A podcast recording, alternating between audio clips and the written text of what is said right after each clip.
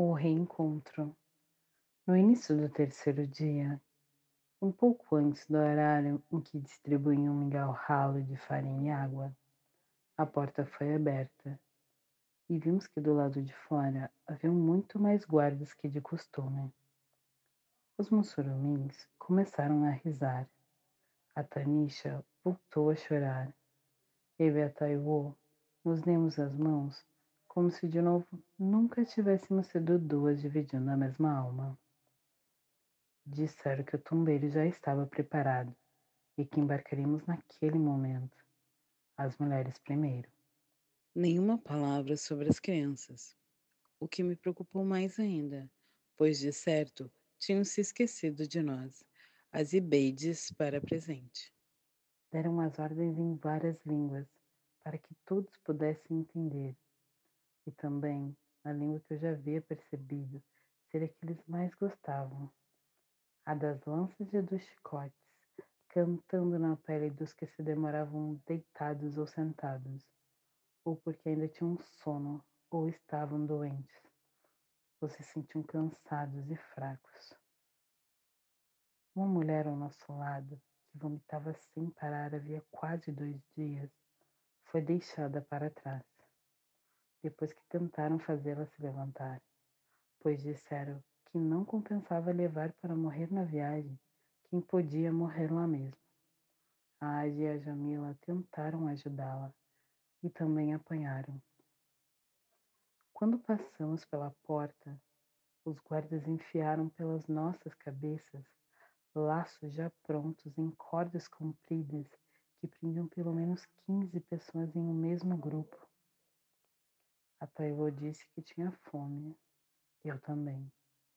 E quando a Tanisha perguntou a um dos guardas se não comeremos nada antes de embarcar, ele disse que a regalia tinha acabado que daquele momento em diante não éramos mais problema dele, e nos empurrou para que a fila andasse depressa, pois o navio precisava partir antes de o sol nascer. O tempo estava fresco e ainda havia algumas estrelas no céu, como as do céu de Savalô. Havia uma que brilhava mais que todas as outras e era de uma cor diferente, amarelada.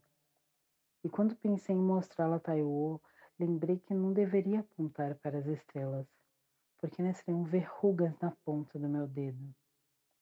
Bacei, um velho que vendia água em Savalô, tinha muitas verrugas, e era essa história que ele contava, que quando apontávamos para uma estrela em um ponto qualquer do céu, outra estrela morria. Então, de vingança, ela vinha nascer de novo, com uma verruga no dedo do assassino.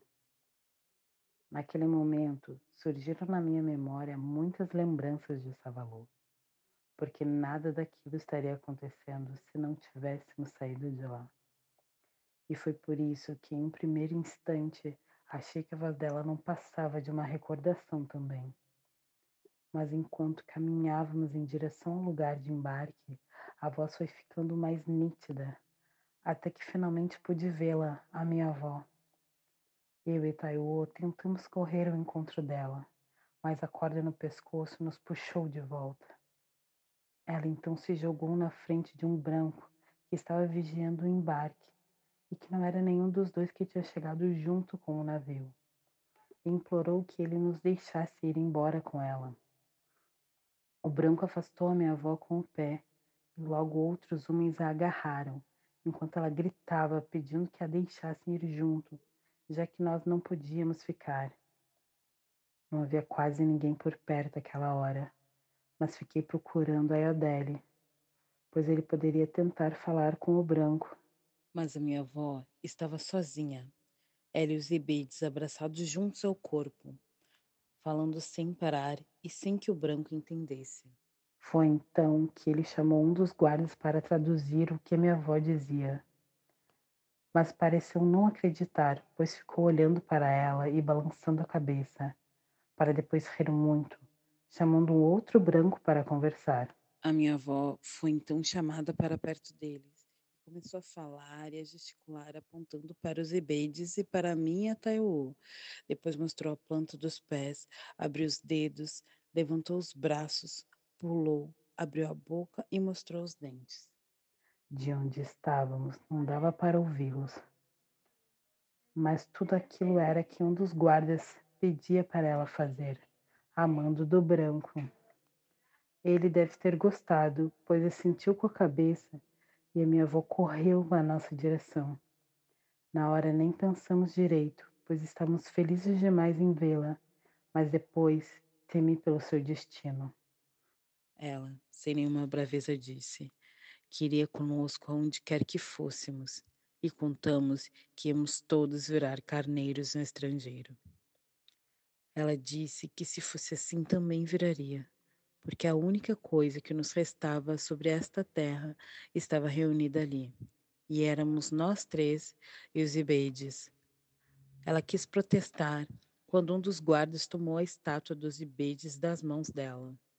Mas a Tanisha avisou que não adiantava enquanto já nos faziam entrar na água.